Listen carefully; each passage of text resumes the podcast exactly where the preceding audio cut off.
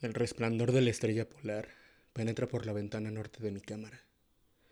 Allí brilla durante todas las horas espantosas de negrura.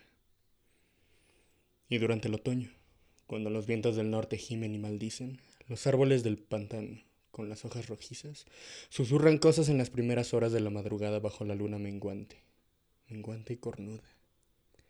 Me siento junto a la ventana y contemplo esa estrella.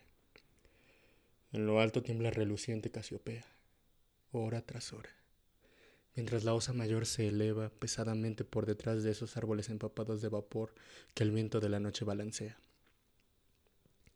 Antes de romper el día, Arcturus parpadea rojizo por encima del cementerio de la loma, y la cabellera de Berenice resplandece espectral allá, en el oriente misterioso. Pero la estrella polar sigue mirando con recelo, fija en el mismo punto de la negra bóveda, parpadeando espantosamente como un ojo insensato y vigilante, que pugna por transmitir algún extraño mensaje, aunque no recuerda nada, salvo que un día tuvo un mensaje que transmitir. Sin embargo, cuando el cielo se nubla, consigo conciliar el sueño. Nunca olvidaré la noche de, la gran aurora, cuando jugaban sobre el pantano los, los horribles centelleos de la luz demoníaca Después de los destellos llegaron las nubes y luego el sueño. Y bajo una luna menguante y cornuda vi a la ciudad por primera vez. Se asentaba, cañada y callada y soñolienta, sobre una meseta que se alzaba en una depresión entre picos extraños. Sus murallas eran de horrible mármol, al igual que sus torres, columnas, cúpulas y pavimentos. En las calles había columnas de mármol en cuya parte superior se alzaban esculpidas imágenes de hombres graves y barbados. El aire era cálido y manso. Y en lo alto, apenas a diez grados del cenit, brillaba vigilante esa estrella polar. Mucho tiempo estuve contemplando la ciudad sin que llegara el día. Con el rojo Aldebarán, que parpadea a baja altura sin ponerse, llevaba ya hecho un cuarto de su camino por el horizonte Vi luz y movimiento en las casas y las calles.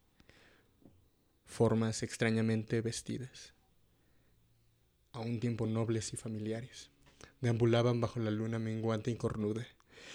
Los hombres hablaban sabiamente en una lengua que yo entendía, si bien era distinta de la que conocía. Cuando el rojo Aldebarán hubo recorrido más de la mitad de su trayecto, volvió el silencio y con él la oscuridad. Al despertar ya no fui el de antes. Había quedado grabada en mi memoria la visión de la ciudad, y en mi alma había despertado un recuerdo brumoso de cuya naturaleza no estaba entonces seguro. Después, en las noches de cielo nublado en que podía dormir, vi con frecuencia la ciudad, unas veces bajo los rayos cálidos y dorados de un sol que nunca se ponía y giraba alrededor del horizonte.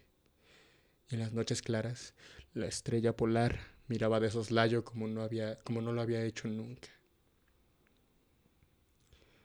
Gradualmente empecé a preguntarme cuál podía ser mi sitio en aquella ciudad de la extraña meseta entre extraños picos.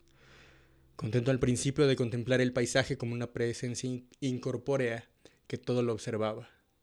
Deseé luego definir mi relación con ella y hablar con los hombres graves que a diario discutían en las plazas. Me dije a mí mismo, esto no es un sueño, pues, ¿por qué medio puedo probar que es más real esa otra vida de las casas de piedra y ladrillo, al sur del siniestro pantano y del cementerio de la loma, donde cada noche la estrella polar atisba furtiva por mi ventana? Una noche, mientras escuchaba el discurso de la gran plaza de numerosas estatuas, experimenté un cambio, y noté que al fin tenía forma corporal, pero no era un extraño en las calles de Olatoe, la ciudad de la meseta de Sarkia situado entre los picos Noton y Californic. Era mi amigo Alus quien hablaba, y su discurso era grato a mi alma, ya que era el discurso del hombre sincero y del patriota. Esa noche tuve noticia de la caída de Daikos y del avance de los Inutos, demonios achaparrados, amarillos y horribles que cinco años antes habían surgido del desconocido occidente para asolar los confines de nuestro reino y sitiar muchas de nuestras ciudades. Una vez tomadas las plazas fortificadas al pie de las montañas, su camino quedaba ahora expedito hacia la meseta, a menos que cada ciudadano resistiese con la fuerza de diez hombres, pues las rechonchas criaturas eran poderosas en las artes de la guerra, y no conocían aquellos escrúpulos de honor que impedían a nuestros hombres altos y de ojos grises, habitantes del Omar, emprender una conquista despiadada.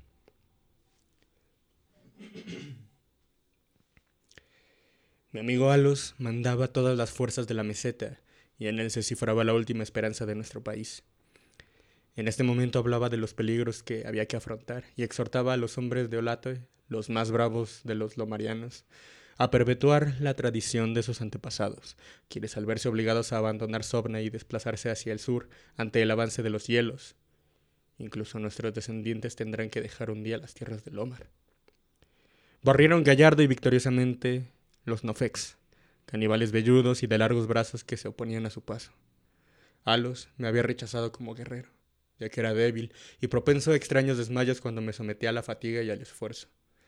Pero mis ojos eran los más agudos de la ciudad, a pesar de las largas horas que yo dedicaba cada día al estudio de los manuscritos nacóticos y del saber de los padres svarianos, svanarianos. De modo que mi amigo, no queriendo condenarme a la inacción, me concedió el penúltimo deber de importancia. Me envió a la atalaya de Tnafen, de Tnapnen, Zapnen para ser allá de ojos de nuestro ejército. En caso de que los inutos intentasen conquistar la ciudadela por el estrecho paso que hay detrás del pico de Nod y sorprender por ahí la guarnición, yo debía encender la señal de fuego que advertía a los soldados que aguardaban y salvar la ciudad de su inmediata destrucción. Subí solo a la torre, ya que los hombres fuertes eran todos necesarios abajo en los desfiladeros. Tenía el cerebro dolorosamente embotado por la excitación y el cansancio, ya que no había dormido desde hacía muchos días. Pero mi resolución era firme, pues amaba mi tierra natal de Lomar y la marmórea ciudad de Olate, situada entre los picos Notón y Cadifonec. Pero cuando estaba en la cámara más alta de la torre, percibí la luna roja, siniestra, menguante, cornuda, temblando entre los vapores que flotaban sobre el lejano valle de Banov y a través de su abertura del techo brilló la pálida estrella polar, parpadeando como si estuviera viva y mirando furtiva como un demonio de tentación. Creo.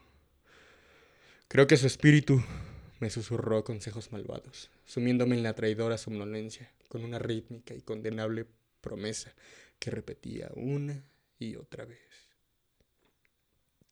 Duerme, vigía hasta que las esferas giren veintiséis mil años y yo regrese al lugar donde ahora ardo. Después, otros astros surgirán en el eje de los cielos, astros que sosieguen, astros que bendigan. Solo cuando mi órbita concluya, turbará el pasado tu puerta. En vano traté de vencer mi somnolencia intentando relacionar estas extrañas palabras con alguno de los saberes celestes que yo había aprendido en los manuscritos nacóticos. Mi cabeza, pesada y vacilante, se dobló sobre mi pecho, y cuando volví a mirar, fue en un sueño. Y la estrella polar sonreía burlonamente a través de una ventana, por encima de los horribles y agitados árboles de un pantano soñado. Y aún continúo soñando. En mi vergüenza y desesperación, grito a veces frenéticamente, suplicando a las criaturas soñadas de mi alrededor que me despierten. No vaya a ser que los inutos suban furtivamente por detrás del pico de Noton y tomen la ciudadela por sorpresa. Pero estas criaturas son demonios. Se ríen de mí y dicen... dicen que no sueño. Se burlan mientras duermo. Entre tanto, puede que los enemigos achaparrados y amarillos se estén acercando a nosotros con sigilo. He faltado a mi deber y he traicionado a la marmórea ciudad de Olate. He sido desleal a Alos, mi amigo y capitán. Sin embargo, estas sombras de mis sueños se burlan de mí. Dicen que no existe ninguna tierra del Lomar, salvo en mis nocturnos desvaríos. Que en esas regiones donde la estrella polar brilla en lo alto y donde el rojo aldebarán se arrastra lentamente por el horizonte, no ha habido otra cosa que hielo y nieve durante milenios, ni otros hombres que esas criaturas rechonchas y amarillas, marchitas por el frío que se llaman esquimales. Y mientras escribo en mi culpable agonía, frenético por salvar la ciudad cuyo peligro aumenta cada instante, y lucho en vano por liberarme de esta pesadilla en la que parece que estoy en una casa de piedra y de ladrillos, al sur de un siniestro pantano y un cementerio en lo alto de una loma. La estrella polar, perversa y monstruosa, mora desde la negra bóveda y parpadea horriblemente como un ojo insensato que pugna por transmitir algún mensaje, aunque no recuerda nada.